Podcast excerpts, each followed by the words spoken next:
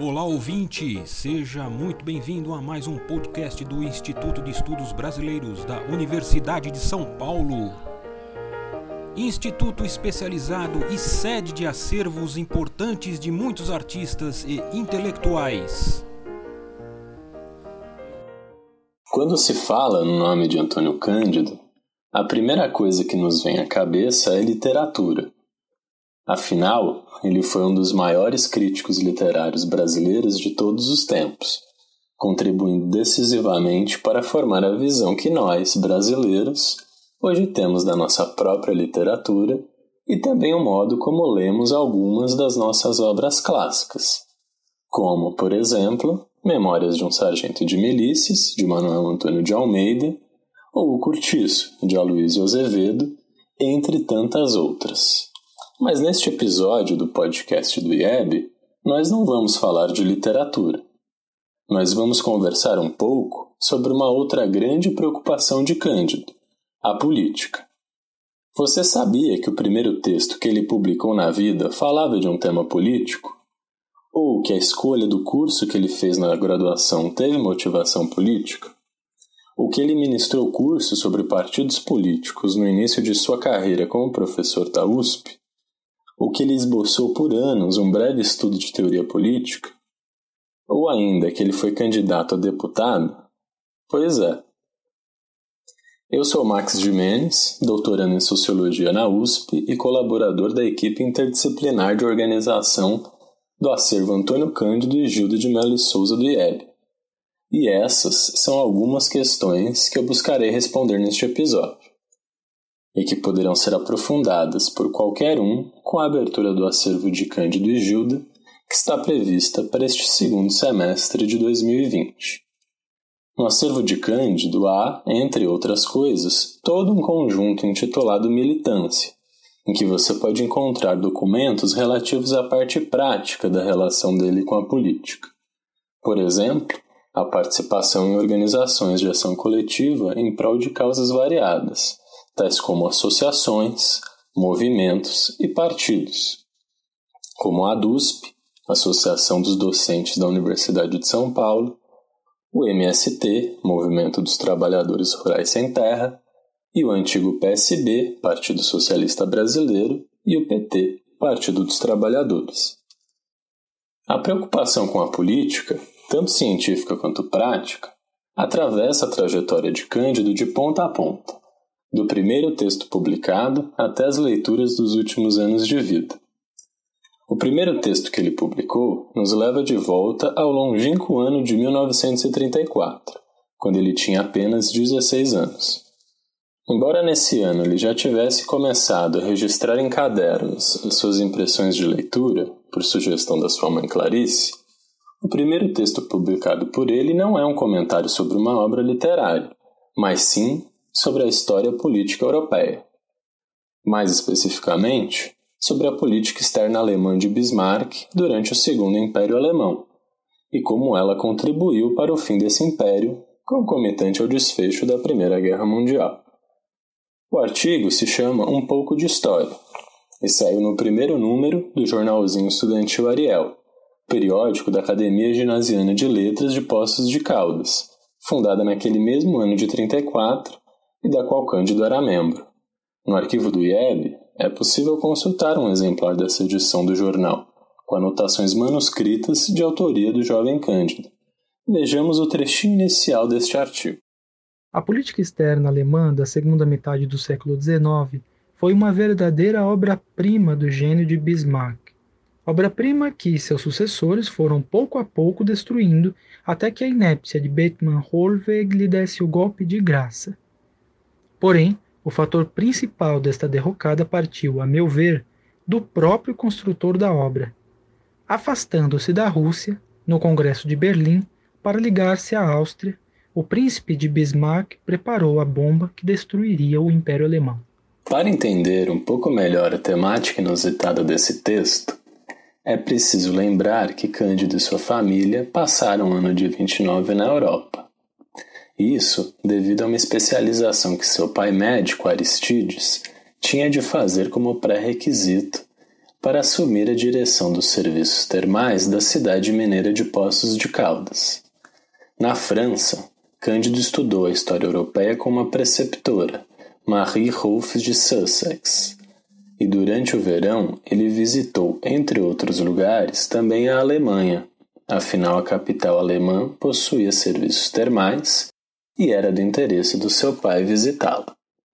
O gosto pela história política europeia permaneceu vivo no menino de então apenas 11 anos, até ele encontrar oportunidade de escrever a respeito.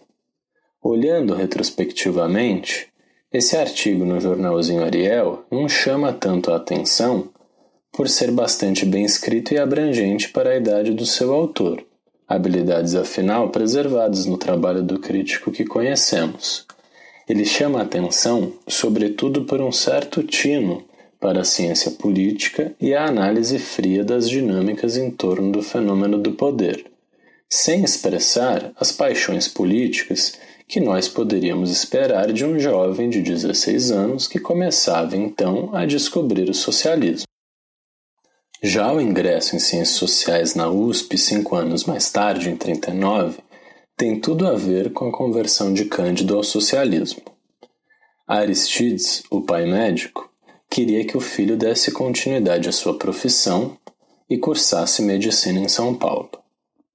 Cândido, que a esta altura já havia começado a ler livros sobre política na biblioteca do próprio pai e também por influência dos amigos da Academia de Poços e de Teresa Maria Carine Roque, a dona Teresina do livro Teresina etc., queria ciências sociais. Isso porque ele imaginava equivocadamente que o curso lhe ensinaria o socialismo. Não era verdade, mas o contato filosófico com a obra de Marx pelas mãos do professor Jean Mouguet e as amizades com colegas paulistas que militavam, como o futuro crítico de cinema Paulo Emílio Salles Gomes, seriam decisivos para formar a sua visão de mundo. Seja como for, Havia então um impasse: medicina ou ciências sociais? O pai tinha reservas quanto ao futuro que o novo curso de humanidades poderia dar ao seu filho, cenário que não mudou muito com o envelhecimento do curso, diga-se de passagem. Aristides propôs então um meio termo. Cândido poderia fazer ciências sociais desde que cursasse também outro curso de humanas um pouco mais, digamos, consagrado ou seja, o direito. Quando resolveu abandonar a medicina, Cândido já se encontrava em São Paulo, pois viera para a cidade em 36 para o curso preparatório do Colégio Universitário para ingresso na Faculdade de Medicina, o pré-médico, em cujo exame, aliás, ele reprovou, atestando a sua falta de vocação para a carreira, na qual resolveria não insistir. Entre 36 e 37, período em que se deu essa mudança de opção e a negociação em torno dela, o contato de Cândido com a família se deu sobretudo por cartas. Essas cartas se encontram, ao menos em parte, no arquivo do IEB, e talvez permitam rastrear esse diálogo que, entre outras coisas, documenta a percepção das novas carreiras de humanidades na sociedade brasileira daquele período. Escolher ciências sociais, o que parece, nunca foi uma decisão fácil, nem mesmo para Antônio Cândido e outros da sua geração pioneira. Aristides morreu em 42 e não viu o filho honrar o compromisso com o curso de Direito, que ele terminaria somente no ano seguinte, após cinco anos, porém sem realizar os exames finais nem receber o diploma. Mas Aristides pôde vislumbrar o futuro profissional promissor que já então se esboçava para o filho em 41, Cândido assumiu a crítica literária da revista Clima e concluiu o curso de Ciências Sociais, assumindo também, no começo do ano seguinte, 42, o posto de professor assistente de Sociologia, sendo essas, afinal, as áreas nas quais ele se consagraria. Cândido foi professor assistente na cadeira de Sociologia 2 da Faculdade de Filosofia da USP de 42 até 58 quando migrou de área para lecionar literatura brasileira na Faculdade de Filosofia de Assis. Mais ou menos durante esse mesmo período, entre 43 e 54, ele também teve participação prática na política, em pequenas agremiações de tendência socialista democrática, como o GRAP, Grupo Radical de Ação Popular, a UDS, União Democrática Socialista, e a ED, Esquerda Democrática, que depois virou o antigo PSB. Como viabilizar um partido orientado por doutrinas importadas, como o socialismo democrático, nas condições específicas de um país periférico como o Brasil? Essa variante político-ideológica da tensão localismo-cosmopolitismo era uma de suas preocupações nesse período, que se prolongaria depois por toda a sua vida, ecoando ainda em atividades do PT já no início do século XXI, como os históricos seminários de formação política intitulados Socialismo e Democracia, dos quais, aliás, há farto registro em seu acervo.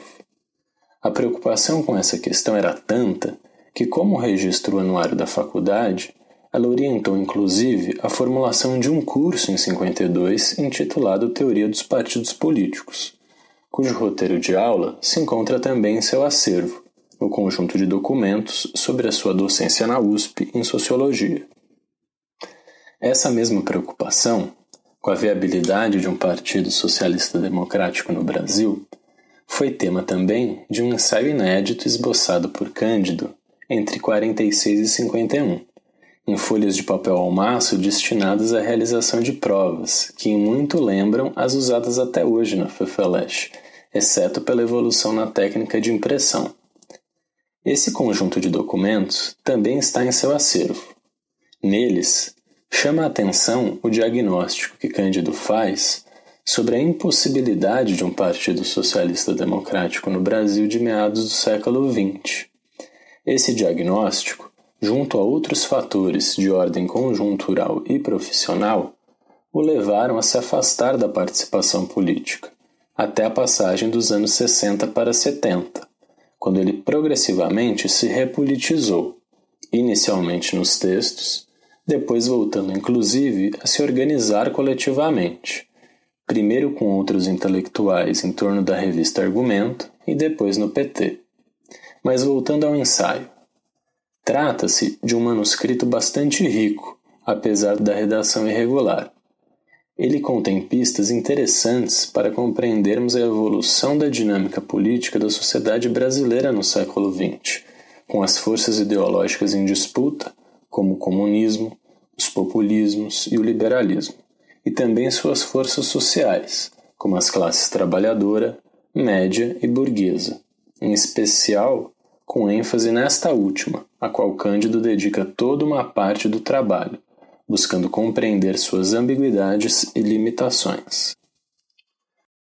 No começo deste episódio, eu mencionei também que Cândido foi candidato a deputado. E é verdade. Ele foi candidato a deputado federal pelo PSB de São Paulo em 50 na eleição em que Getúlio Vargas foi reconduzido pelo voto à presidência da República, para a tristeza dos que, como Cândido, haviam lutado contra a ditadura do Estado Novo. Cândido obteve somente 454 votos.